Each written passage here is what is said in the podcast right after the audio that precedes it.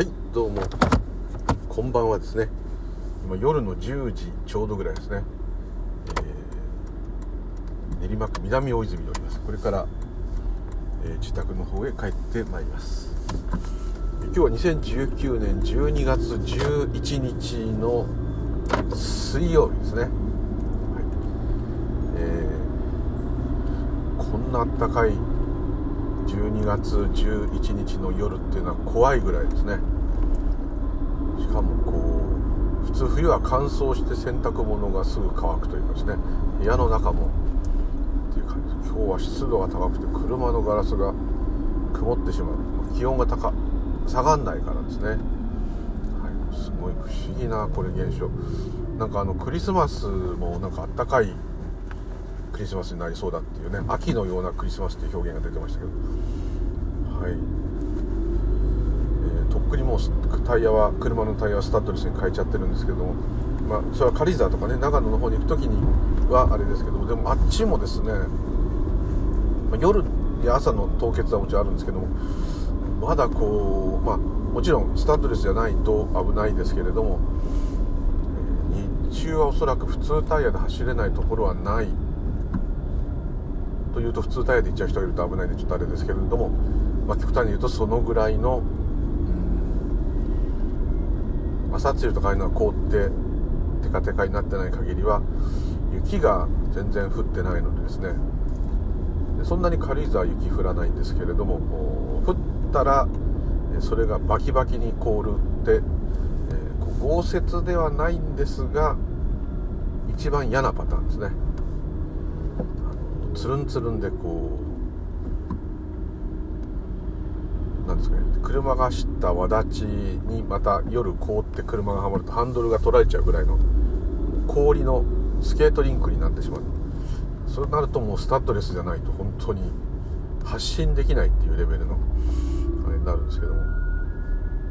ね、で同じ日の違う年の同じ日っていうのをよくあのいろんな Google フォトやらいろんなものでこうパッと出ますよねあれで見ると結構ねやっぱ雪降ってる写真もあったり、まあ、降ってない時もあるんですけど、まあ、寒いっていうんですかね。ただ明日ちょっと降るみたいなああ軽井沢です。東京じゃないですけどね。ちょっと降るような話ですし土曜日もちょっと降るみたいですね。はいどうなるか。っていうとこです。ガスストーブしかまだね軽井沢でも使ってないんですね。普通だともう全ての暖房器具をつけないと初日はいられないんですね。で丸1日もすごく資源的に良くないんですけど全部のストーブとかですねつけっぱなしにして1回家を温めないとですねもう何ていうかそこまで冷えちゃっててですね温まんないんですけれども、そんな全開にしなくてもですねなんとかしのげる感じになりますね、はい。まあ、家が温まるのにやっぱり1日かかっちゃうんですけどね。住んでる方はもうねそれで逆に冷まさないように保ってればいつも暖房全開じゃなくてもあの平気なんですけど、東京の家もそうですね。3日も 開けとくともう家がすごい冷えますね。ただこんだけ暖かいと すいません。ちょっとこれはなかなかないな今11度に上がっちゃいましたね。今大泉学園の駅前ですけど、はい、えー、これで師走？シャツですね今ね。ちょっとこれは暑がりなんであれなんですけど。薄手のシャツにエアリズムっていう狂ったんですよね。服装ですけどもこれ下手したら寒い時は下はあの暖パンっていうんですかああいうあったかいのとか人によってはタイツみたいの履いたりとかしてですねで手袋してね、あの女性なんか耳当てもしてですねマフラーもしてですねっていうような、えー、時があってもおかしくないぐらいですけどね。まあそれはどっちかというと来年になってからそういう温度かと思うんですけど、はい、今年はこのまま行くと夜はダウン着るかもしれないけどっていう感じですね、はい、なんか東京じゃないね関西でもその大阪のが東京よりもちろん平均的には高いですけどこれでも、うん、九州の一部みたいって言いますね、そんなような感じがします。というところで何の話をしようかというところですけど。今日もですねあの以前話したちょっとこう一別体験してるやもしれんお墓観察大好き同業他社の方と先ほど2時間ほどくっちゃべって今お別れしたところでございます。あんまりスピリチュアルの話はねしなかったんですけれども、まあ、彼が言ってたのはまたやっぱりあの同じですね。老人ホームで彼働いてる時あるのでその時のうん地方になってしまった方とか認知症になってしまった方の状態。またはもう本当にもう音信不通になっちゃって寝たきりになってしまってる方の状態。どの人たちにもですね全盛期があったわけですね。一番体の調子も良くて張り切ってた時があった。頭の回転も一番速い時もあったし記憶力が一番あった。また一番知識が豊富だった時代もあったと思うんですね。で人が亡くなった場合ですね。例えば天国極楽あの世というですねがあったりまたは自分が幽霊みたいになったり、えー、誰かと守護霊みたいなそういうことがあったとした時にですね、えー、私というものが残って魂みたいなのが存続すると。仏教ではそれはちょっと逆そういうことはないとなりますけれどもまあそういう風な感覚の人多いので、まあ、そういう一般世間的な話でそういうことを言うと、えー、その人はえ全盛期じゃなくて死んだ時の状態で、えー、天国に行ってもですねこれが天国だかもわからない、えー、ま、その人なりに一番いいところに行くっていう考えもあるかもしれませんけれども、え、どんなに美しい景色があろうと美味しいものがあろうとですね、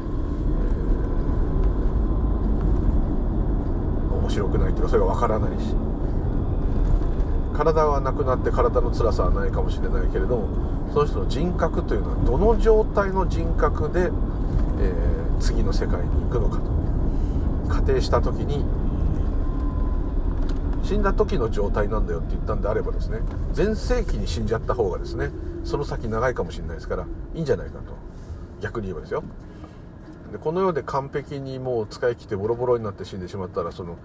もうよく分かんない状態でそういうとこ行ったってもう何にもなんか面白くないじゃないと。でそんないろんな、まあ、くだらないことで考えたりするとやっぱこれはいないんだろうと。私というものはやっぱないんだなとつくづくまた深く思いましたというわけですね。やっぱそういうちょっとまあ特殊なんですけどそういう仕事をしてると余計まあいろんなそういう考えさせられますね。私の場合は、まあ、重度の身体障害の方、精神障害の方もいますけど、えーまあ、本当に最重度最も重い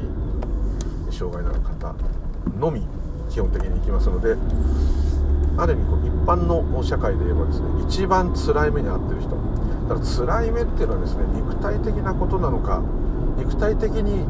障害があるってことが精神的に辛いっていうですね。不自由だっていうのはあってもそれも不自由だっていうのは何で辛いかっていうと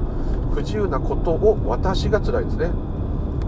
あといろんな障害でいろんなことができなくなっちゃったり、まあ、人からちょっとそういうふうに目で見られるっていうことが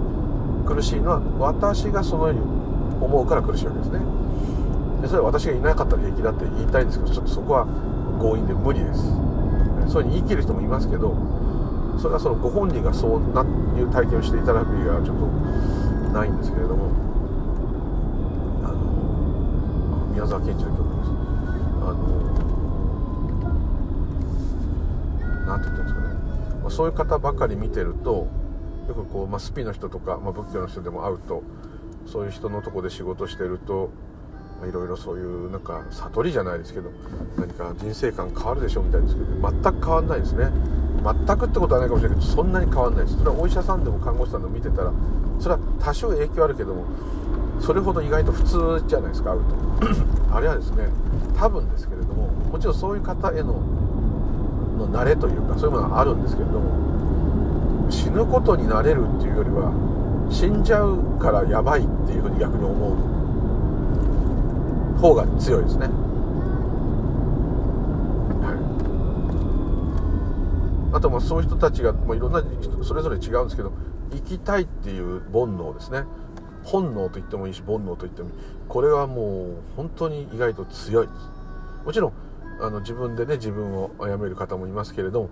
もそれはやっぱりその死にたいんじゃなくて生きるのが辛すぎるから仕方なく死ぬんですね。死にたいってよく言う人いるんですけど死にたいっていう言葉の裏には生きるのが辛すぎるっていう言葉が絶対入ってるわけですね。あのだ生きるのが辛くないんだったら死なないはずです。そこは全く違うんですね。ですけれどもそのまあ生きたいというですねその本能的なものいかに強いかっていうところとかですね。あとそれを今度諦めた時になかなか死ねないってことですね今度はですね。まあ、うまく死ねた方もいますけどもあのちょっと変な話ですけど、そういう経験はいくつかあるんですけれども。ただまあ基本的にはどう生きるかがもう100人いたら99人そうだと思うんですね。さっき言ったあの死ぬ方向へ行こうとする人は非常に稀でした、逆に僕だったら絶対死んでるのにっていう風な目に遭ってる人が元気でですね前向きだったりするとそれに感動するでしょって言われるんですけど逆に不思議です自分としては。よくまあこれでやる気が出るよね、むしろちょっとそれ冷めたんですね。見慣れてるからかもしれませんでなんでそんなにそういう見ててもそんなに自分が大して勉強してないかっていうのは自分がいけないんですけどどうも、まあ、お医者さんも看護師さんも意外と平気なのはこうなっちゃったら大変だよね。嫌だねってもちろんあるんですけどもあと見慣れちゃってるっていうのもあるんでしょうけれども自分に起きてないからなんですね。自分がその立場になっちゃったらどうなるかっていうのは分かんないっていうのはその医療系にいる人もいない人も同じだと私は結構思います。いろんな生き様を見てきたっていう点では多少免疫はあるかもしれませんけどもやっぱりですね自分に起きたら全然ダメなんです。この間看護師さんのお父様が亡くなったんですね。すごく悲しんでらしたんですけどもその時ももう、結構ねあの危ないっていう時から取り乱してましたからね。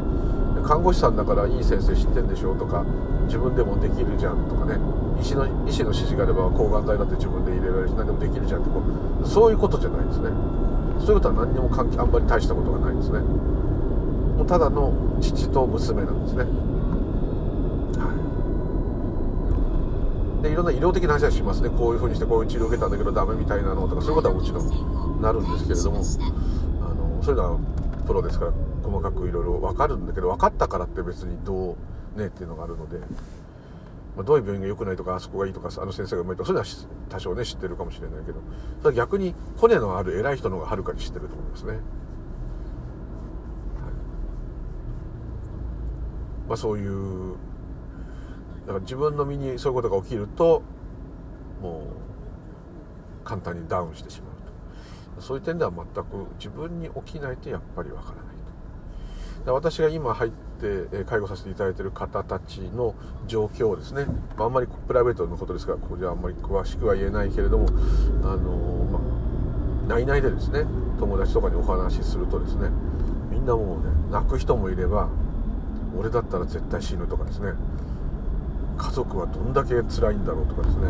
いろんなこと言ってみんなものすごい重い感じになりますね。そういう人たちのとこにいたらね鬱になんないとかねよく言われますね。要するにそのね。そういう現場ばっかしいると自分の方が壊れちゃうんじゃないの？っていう。まあもちろんそういうこともあるかもしれませんけども、うん、特に子供さんで辛いのは嫌です。ただまあ障害のある方なんてえー、ままあまあその小児子供が嫌だったら小児病棟で働いてるわけじゃなくて、えー、小さい時からそういう障害があるってことです。ただ、えー、障害といってもいろんなのがあってその障害で止まってる人もいればですね進行性の難病の方もいっぱいいるわけです。でそれが子供さんだとですねもうほんと1年単位でですねもうみるみる進んでしまいます。そうするとそれをの気持ちを病む親御さん親戚そして本人、まあ、いろんなものがですねこう見えるのでやっぱり子供さんのものっていうのはやっぱり嫌ですね、はい、辛いですね。それから、えー、これは私個人なんですけども苦手なのがですねうん、まあ、自閉症の方つってもですねちょっと差別語になっちゃうなこれ何て言うんだろう互い行為がメインの自閉症の方互いっていうのは、え相手を攻撃する方ですね。自分の手とかをね傷つけたりそういうタイプの自傷系の人もいるんですけどさもうあのどっちかですね。人殺すか自殺するかと同じような感じでどっちかに出るんですけども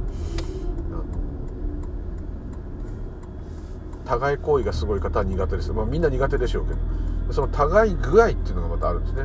まあ、叩くとかですね。物を投げるとかその程度だったらまだいいんですけれどもまあ油断したら、まあ、殺される可能性があるぐらい。っていう人は苦手ですね、まあ、苦手。でもそれがですね当たり前じゃんっていう人いると思うんですけど苦手じゃない人もいるんですむしろ普通のお家でこう家族と住んでてそして、えー、綺麗好きな奥さんがいて旦那さんが障害者の方、えー、とかですね、要するに私たちがちょっとでも不潔な格好とか汚い格好で行ったらそんな格好で来ないでくださいとか言われたりですね。もう介護の人たちが来たからもうスリッパが汚いから捨てなきゃとかね。いろんなこうトイレ使わないでとか言ってトイレはコンビニまで行ってしてくださいとかね。いろんな人います。そういう方が苦手な人がいるんですね。自分はそういうとこももちろん嫌なんですけどまだその方がですね「はい奥様はい奥様」って言ってですね、え、ひたすらこう行ったりそういうお家行く時は必ず事前にお風呂に入ってすぐ一番綺麗な状態で行ってちょっとでも汗かいたら着替えるとかそういうのをパフォーマンスして見せたりですね。いろんなコロンつけたりとかですね。体汗拭くやつとか夏が私も大汗かきなんで絶えずこう不潔じゃないんです。頑張ってますっていうとこを見せていくとだんだんこう信用してくれる。で信用されちゃえばですねもう不潔でも臭くてもねあの笑われるぐらいで済むようになると人間って面白いもんでですね慣れちゃうと身内になっちゃうんでそこまでには1年とか2年とかかかるんですけどそこまで頑張って辛抱してこらえて変なわけのわかんないこと言われてもですねあの人によっては着てる服のセンスが悪いから来んなとかですねそういう人もいます。そういうのはあるんですけど関係ないんですけどね介護にね。ですけれどもまあそういう人もいたりですね。爪チェックとかね。あといろんなチェックする人いますね。まあそういう細かい人は逆にその人はすごく大変だなと思うんですけどね。そういうのは苦手で逆にその自閉症ですぐ暴れても自分が怪我させられてもですね、えー、押さえつけてですねでまあずっと暴れてるわけじゃないですからその方がまだ気使わないでいい。と親御さんたちにペコペコするぐらいならその方がいいっていうタイプの人。これ人によるんですね。これが面白いですね。でこれも見た目で分かんないですね。この人は絶対この人は無理だろうって思ってるのに行ったらですねお互いに相思相愛になってですね親友みたいになっちゃう人もいたりですね。非常に不思議な世界なんですね。これもご縁の世界ですからしょうがないですけれども。もう、ね、こういうんだっていうのはないっていうことです。例えばさっきのその綺麗好きの奥さんのお家に行った時に全然綺麗好きじゃないやつが実は好かれていてですね。もう何さんしょうがないもういつも汚いんだあの人って言いなが大丈夫な時なんですね。それは奥さんがその人のこと好きなんですね。そうなっちゃうとですね 本当にいけないんですけどね。そうなっちゃうともう何さんかっこいいとかね逆になっちゃうんですね。ダメダメですね。介護者にね惚れちゃね旦那見捨ててね。危ないですね。結構そういうことあります。旦那があのまあ障害者になっちゃった時にこう若いかっこいい介護士とか看護師とかいろんな来ちゃう。そうするとなんか、ね、最初はこう頼ってですね言ってねしかも頼る相手愚痴で愚痴を聞いてくれる相手でありしかもそれがイケメンで若かったりとかね。で向こうもちょっとその誘う的なとは言わないけどなんかそんなようなモーションがあったりすると危険なことが起きます。それが危険でですね離婚したお家を本当に知っています。介護者とその障害のある旦那様の奥さんとができちゃってですね駆け落ちしちゃうっていうね。そうするとその旦那さんは障害になるわ奥さんは介護士に寝取られるわでですねもうズタボロと子供はグレると、ね、もうめちゃくちゃお父さん障害者になってお金がなくなった上にお母さんは出てっちゃう、ね、若い男と出てっちゃう。もうそれは子供たちにしてみればもうなんやねんってなります。本当にそういうお家のとこに私介護入ってます。しばらくねその男性も鬱になっちゃっておかしくなっちゃいましたけども、えー、蘇ってきました、はい、で蘇ってきたのはところでですねそのもう全部その職場もクビになっちゃうんですけどその男と出てったお母さんですね奥さんですね。帰ってきました。はい。帰ってきましたね。それを受け入れちゃうんだと思ったんですけど帰ってきてくれてくれてありがとうって言ってましたがやっぱ寂しいんですね。それは人のお家の事情ですからしょうがないですけど、はい、それを受け入れて今は家族全員で子供も一緒に住んでいます。ただ子供はグレたままですね、はい、それはまあ置いときましょう。そういうのもね普通はそういうのはみんな内密に起きることなんですけども介護っていう世界だと今こプライベートなこと喋っちゃいましたけど、まあ、どこの誰だか分かんないかまあ置いといてですね作り話だとしていただいてあのそういう生活を全部本当家政婦は見たと同じです、家政婦の見たじゃないですよ、本当にもうそういうですね。ドラマを見ますね。まああんまりこう悲しいドラマはもう多いけどまあ、感動的なのもまあなくはないですけどね。ただまあうん。例えば旦那さんが障害者になってしまった交通事故でも病気でも何でもなってしまった後にしばらくしてですね離婚する方は結構います。でこれはですね、えー、愛がないからっていうよりはですねまあ大変すぎるっていうのと特に女性娘が何人もいるとか奥さん女性ですね。そこにこう男たちがいっぱい入ってきてああでもないこうでもないって介護やったりするっていうのはやっぱり耐えられないですね。思春期の娘とかいっぱいいたら同じ家にいるわけですから。ずっと家に他人がいつもいてお父さんの介護やってる人24時間くっついて何かやってるってやっぱりねいくら慣れてもダメですね。ちっちゃい子たちはですねうちらともう夜勤してる人とかと一緒に遊んだりですねゲームやったりしてなんか友達みたいになったりするんですけどある程度年いくとやっぱですねもう家に帰ってこなくなっちゃうんですね。家帰るとお父さんがそういうね介護をやって受けてて介護の人がいたり医者がいたり看護師がいたりいろんな人が大切いますね。リハビリの人がいたり。でもやっぱ耐えられないですね。そうすると別居するんですけども別居すればいいんですけど大金持ちであればそれでいいんですけどもでもそうじゃない大概はその旦那さんが普通は、えー、収入源というかあれなのでその旦那が倒れて収入がゼロになってしまうっていうの手当とかいっぱいありますけれどもそれでもやっぱりねちゃんと稼いでた人からしたらすごく一気に収入がなくなるってことはいろんな意味でですねその金がないだけじゃなくてもまあもう30区40区50区がいっぺんに一夜にして襲ってくるそういう感じなんですどんどんどんどん決断しなきゃいけないことがいっぱい起きる。ですので、えー、ある程度経って落ち着いたらですねペーパー離婚っていうんですかねする方います。でこれは税金の無駄遣いじゃないかと言われちゃうとそうなんですけどもあのまあ完全に離婚してしまったら他人ですからで娘はお母さんが連れてっちゃうと。お父さんはそしたらもう全く働けないうちなんか重度症働けるどころの話じゃない。あの歩くこともどころか何もコップ一つストロー一つ持つこともできない人たちですからちゃんと喋れてね頭はちゃんとしててもですね。ですので、えー、もう24時間ずっと誰かくっついてなかったらダメな人たちです。でそういう方たちであれば、うん、まあ絶対生活保護が取れます。その旦那は旦那で、えー、完全にそのそういう保護といろんな介護の手当だけでま生活はできますね。ですので単体でそれはもうそっちの分も奥さん稼ごうと思うことはなくていいです。ですから奥さんそれは別人なので、まあ、人まだ働かなきゃダメになっちゃうんですけどね。働いて娘さんもま働ければ働いてやっていけばまあなんとかね少なくともこういう介護と、えー、いろんな人が出入りするっていう世界からは離れられるし今名字を変えないで離婚できますから、娘さんもバレない、ね、離婚してたんで分かんないし、えー、それから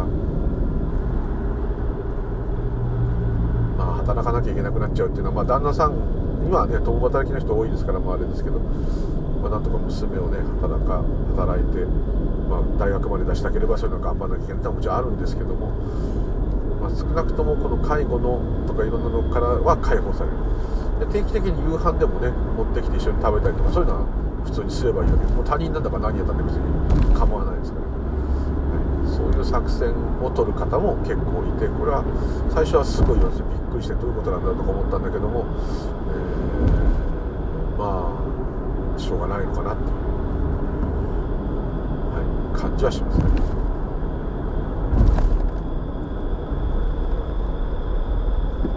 結構ね不思議なことがあるんですね。例えば、えーの職員の人で言えばですね奥さんがバイクでこけて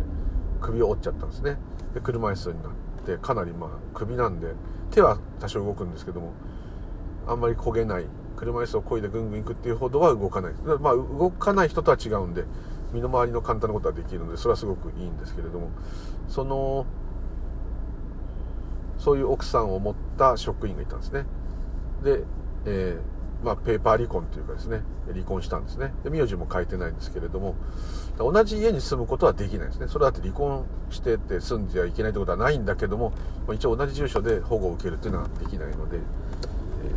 ー、形上激安のですね、アパートを旦那が借りていると。ですね。もう何でもいいんですよ。だって形上ですから、もう本当どっかあれば2万円の家でもいいから借りといて、で、旦那は普通に働いて、そこを住所にしてるんですね。で実際奥さんと暮らしててもいいし奥さんの介護に入ってもいいんです。これ身内だと身内をただ面倒見てるだけだからお金が発生しないんだけども他人なんですから他人の介護に入ってるってことはあの普通に介護のお金が出るわけですね。仕事として奥さんと住みながら奥さんの介護をしてお金が出ると、まあ、こういうことをやってるんですね。でこれは明らかにですね、まあ、違法普通に見ればですね分かるはずです。行政も全部分かってると思うんですけど文句は言ってこないですね。形上は文句言えないんでですけどもこれは意図的にそういう作戦を取るために別れたんだなっていうのは誰が見てもね分かると思うんですね。この辺がすごく不思議というかそれも非常にびっくりしてえ奥さんの介護をするのに、えー、金もらえんだってちょっと思っちゃったんですね。そしたらこうやったら誰も困んないじゃん。介護つって休んで自分で介護してお金もらってりゃいいんだから。いいよねって言ったらあの違うんだうちら実は離婚してるの他人なんだよって言うんですね。それでえー、いろんな概念ね自分は縛られてそういうそういうこといけないんじゃないのってまだこう思っちゃったんですけど。よく考えたらあそんなにいけなくいけなくないような意見わかんないですけども、はい、そういろんなねがやっぱりみんな賢いんだなっていうですねいろいろ思った次第でございます。全くスピッチュアルと関係ないですよね。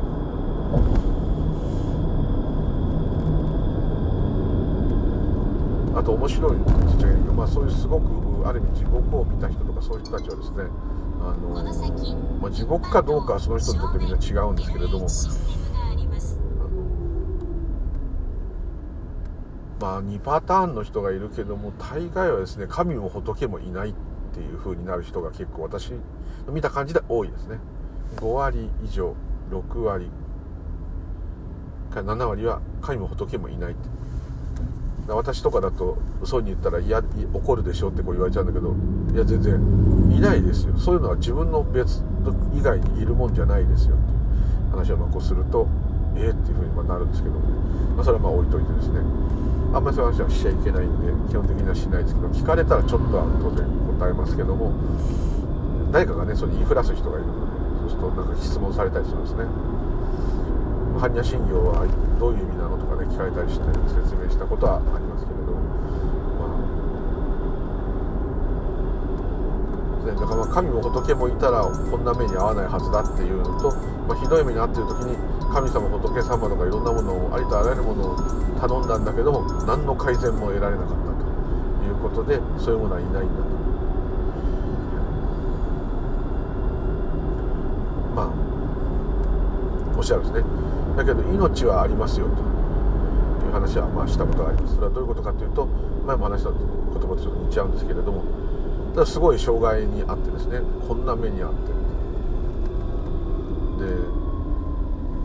なんとなくそのキリスト教の概念っていうのがですね全体になぜか入っちゃってるんですね日本人も。なので神様が作ったんであればなんでこんなひどい目に遭わせるんだと。で耐えられるものしか与えないって言ってるのに耐えられないよ俺はっつってですね。動けたら絶対自殺してるよっつってこういう。方もいるわけですでそうするとそれキリスト教徒ですかって言ったらいや全然って言うから、まあ、そこが面白いですけどそれ概念が入っちゃってるんですね。でそれはまあ自分も同じ立場だとそう考えるはずですっていう話をしたりですね。するんですけれどもその神仏はいないっていうのは全く同感なんですけどもそのでもお前仏教徒だろうっていうかはいつって、まあ、仏ってのはいないっていうんだったっけ？自分が仏になる教えだったっけっていうから、まあ、そそうそこまで分かってる方はあれですけど、まあ、そうとも言えますけれども。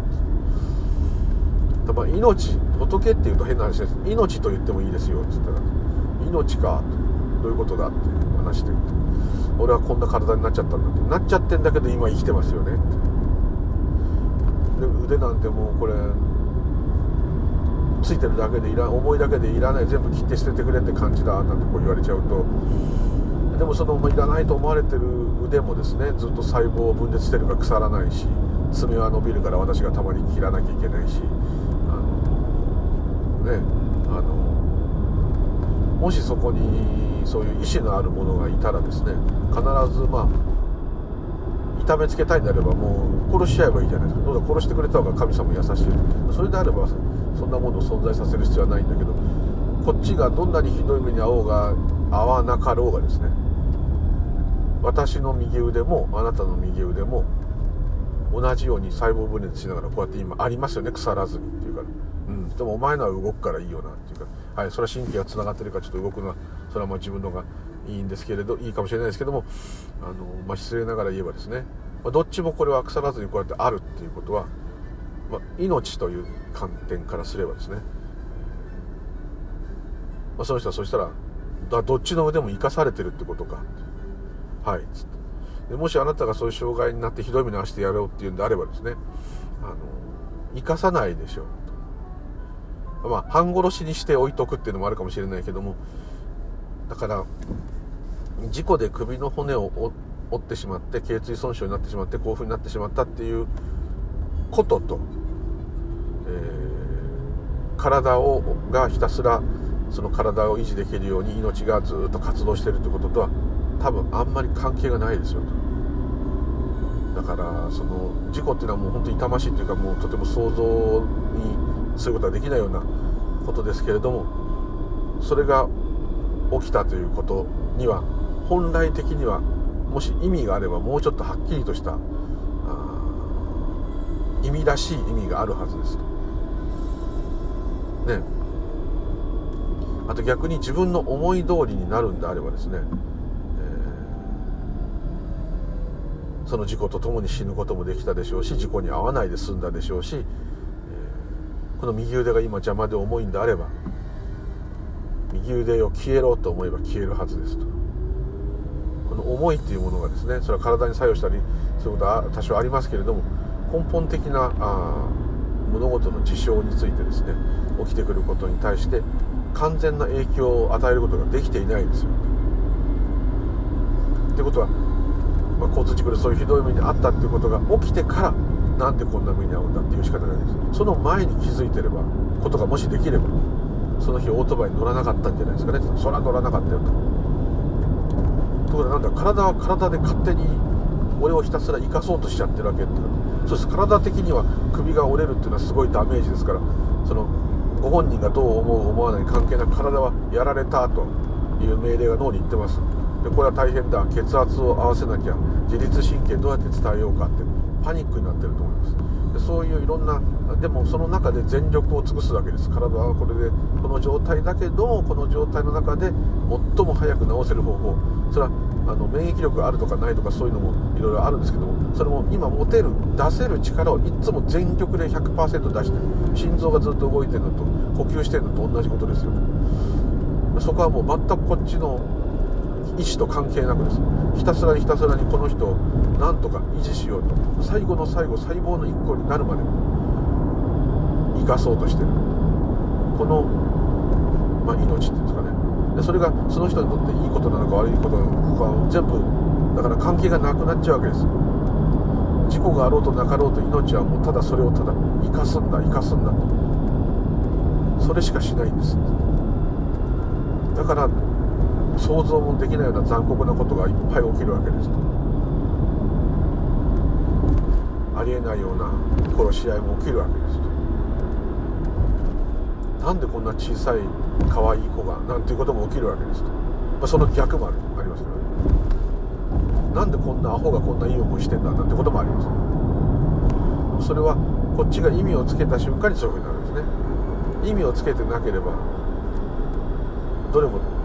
のなんで起きたかとかそれを思いによってどう変えるとかいうことができるかできないかっていうところがちょっと分かってきちゃうんですね。怖いですよね。だからやっぱりこう与えられた起きたことをただやっていくしかないっていう点ではいつも言う通り植物と同じです知らないところにポンと種が落ちてそこに栄養と水があったから発芽してしまった。発芽してしまったってことは人間で言えば生まれてしまったでもいいですね。だったらもうそれをやっていくしかない。どんな美女だろうがどんな大成功する人だろうがその人はそれとして生まれてきたことをやっていくしかない。美女は美女をやっていくしかない。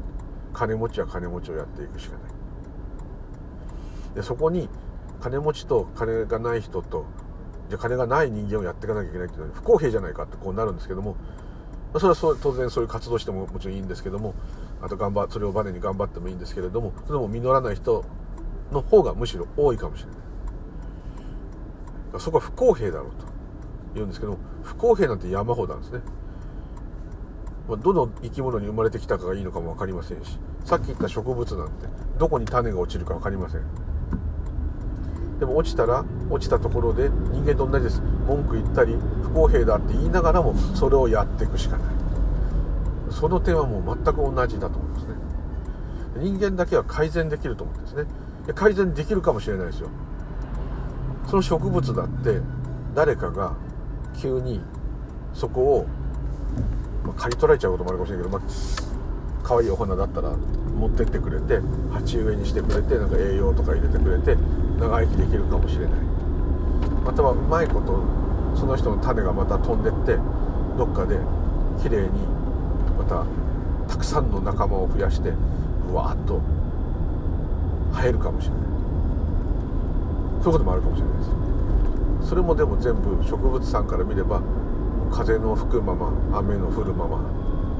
ですね。木の実木のままではないですね。木の実木のままっていうのは逆ですね。人間でいう考えを自分の思った好きな通りにしちゃうってことですよね。好きな通りにしちゃうってことがうまくいったんなら好きにしちゃうっていうことの通りに物事がたまたま起きたっていうだけですね。大概好きなようにしようと思っても好きなようにならないですね。この程度でいいか。うまくいってたとしてもまあまあいいなっていう程度ですね。しかもそれを自分の努力で勝ち得たとかって思っちゃうんですね。努力する気持ちが湧いたんですね。これすごくね賛否両論あるところだと思うんですけども究極なことで言えばそうなっちゃいます。ですから昨日もあの言った通り一昨日か昨日か一昨日同志だと思うわけですよ。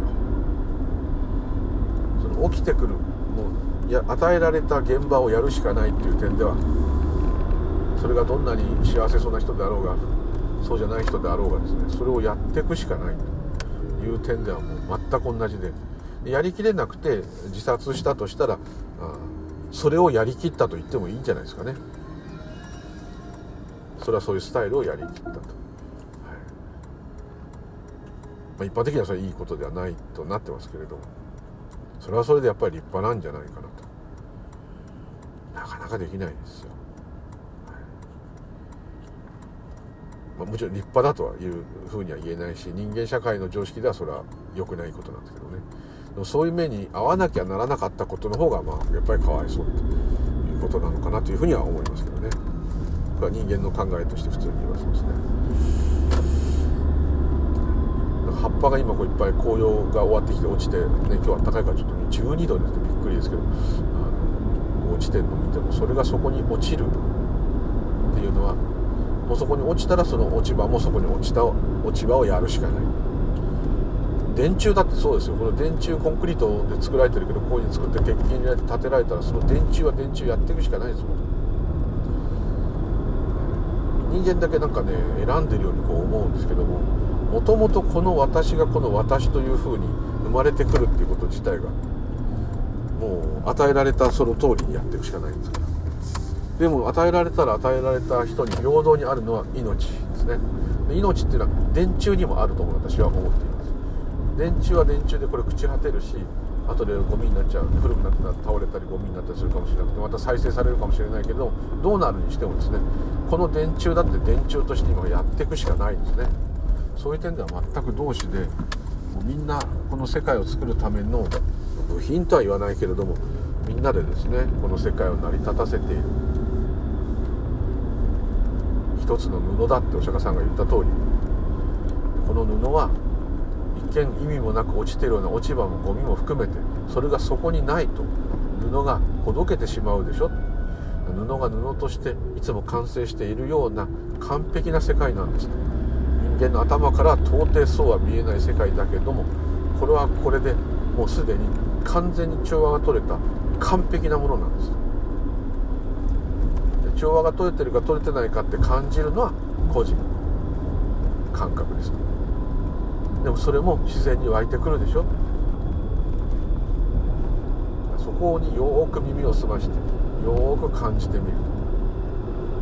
あ自分が命そのものであった。まあそういうことだと思うんまあこういう話をいろいろねその方できるおうちなんでするとまあまあそれでも辛いもんは辛いなって言うからそうなんですよ。そういうことなんですよ。困ったもんなんですよ。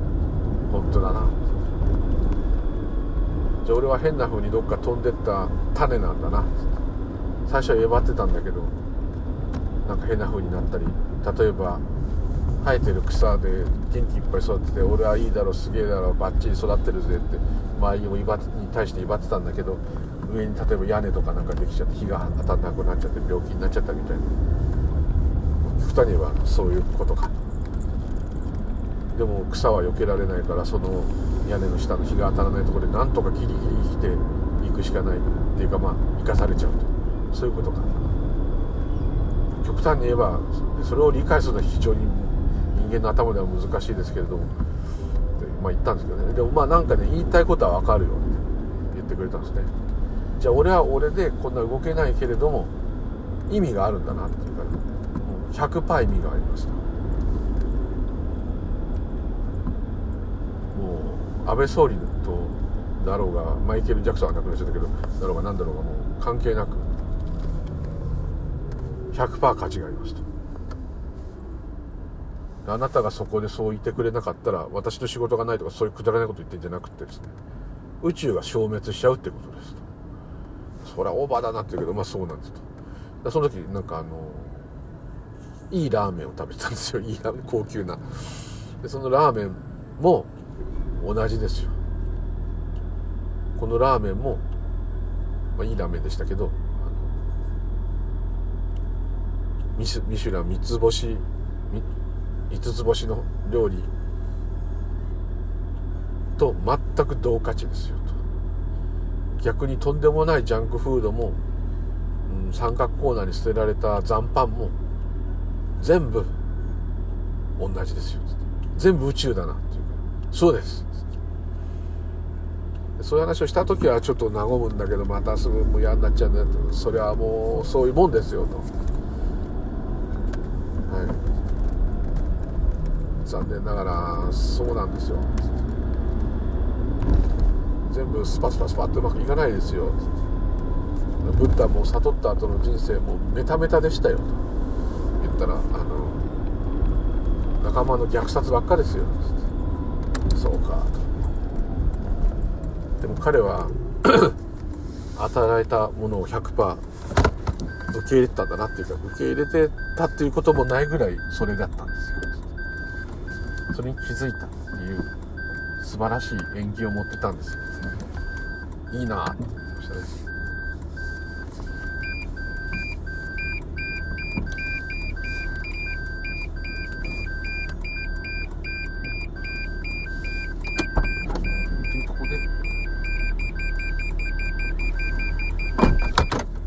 まいましたのでこの辺で終わりたいと思います。ちょっと障害者の人のお話からですね。まあでも今障害者の人の話してた内容は確かに。ちょっとだいぶ持って話してますけどもうちょっとシンプルに話してますけど、うん、障害の人の苦しみを救うことはできないですけれども。うん。なんとなくまあ障害のある方は特にそうなんですけど自分の存在がもう無駄なんじゃないかと思う方が多いんですね。要するにもうね人の手を煩わせてこう家族にお迷惑かけててどうしても自己嫌悪になる方すごく多いんですねで特にその方バイクで飛ばしてて事故ったので余計にその自分で自分をやっちゃったみたいなんですね。それでみんながめちゃくちゃになっちゃったみたいな。そういうすごく罪悪感の塊もあるんですね。体が辛いっていうだけでも僕はもう十二分に辛いと思うんですけど、それと同じかそれ以上にですね、自分は無価値でいらない存在だと。だからこそ意地を張るわけですね。だからこそ、馬鹿にすんな、負けるもんかってなるわけです。それに生きる力をちょっと見るんですね。自分だったらもういじけちゃって、はいはいっつってこう、廃人みたいになっちゃうんじゃないかと思うけど、そうじゃない方がいるわけです。なめんなよ、つって、俺はこう見えたってなっていうね。まあ、ある意味でも、年取って、あの、パワーがなくなった自分もそうですけど、おっさんが、昔俺こんだけこんなことできたんだよって自慢するのとも、ある意味同じなんです。絶えず自分を高く評価してもらいたいっていう気持ちはずっとあるわけですね。余計にそういう障害があるってことはコンプレックスになって余計それをですね、吹き消そうとしてですね、まあ、威張ってしまうと。いうのがあるんですけれども。でもそれをやっぱり続けたら疲れるんですね。大体体が辛い上に家族は辛い上に突っ張らなきゃいけないっていうのがどんだけガッツがなきゃいけないんだっていうことなんですね。そこはすごくね尊敬するんですね。威張られてて怒られたりしてたとしても大したもんだなあれで怒れるとは大したもんだなってちょっと逆に思っちゃうんですね。まあ、そういう方とそういうねさっきの植物の話とかこうするとですね。なんかこうよく言われるのが足元をねちゃんと見てなかったっていうかですね。目の前にある当たり前のことを見てなかったっていう表現をする方が多いですね。多いとまあその数人ですけど、もういろんなことを先々のこと頭頭の中の物語をガーって考えたんだけどパッと見た時にねそのラーメンの話のとこちょっと私説明したいしたけどすごくその時に強くその方感じたんですね。おおこのラーメンだってこれ命なんだろうっていうから。まあ、小麦粉とかよとか豚骨とかよとか、まあ、こう話をしたりとか、まあ、命でできてるっていうか、まあ、このラーメン自体になってもまだ命ですよと。ラーメンとしてこう存在してるんですよ。でこれ食べると自分の中入っちゃうんで自分になっちゃうんですよ。おおって。でそのうちあの排泄されちゃうんだなっていうか、はい、そういう部分もありますけどでもこれのおかげで命が生きてるとも言えますね。これが入るからその細胞分裂ができるわけですから。さっき言った私の右手もあなたの右手も動く動かない関係なくですね。細胞分裂させるためにはこういう栄養が必要ですね。だからこれらが実は一番尊い本当の友達なんです。友達というか身を捧げてくれる友達なんですけども同志なんですけどもそれが普段分かんなくなっちゃうんですね。でいろんなああでもないこうでもないってことで頭がいっぱいあってんだけどふっとこう手元を見たらですねなんだすごいものがいっぱいあるじゃないかって、まあ、こういう感じですと、まあ、言ったんですけどね。うん。偉そうなこと言ってますね。自分が立場逆だったらそんなこと聞きたくないよ。お前なんか向こう行けって言ってると思うんですけどね。全然メソメソしないんですよね。みんな強いんですね。本当に強いですね。はい。っていうところでちょっと変な話になりましたがどうもありがとうございました。またよろしくお願いいたします。無流理でございました。失礼いたします。おやすみなさい。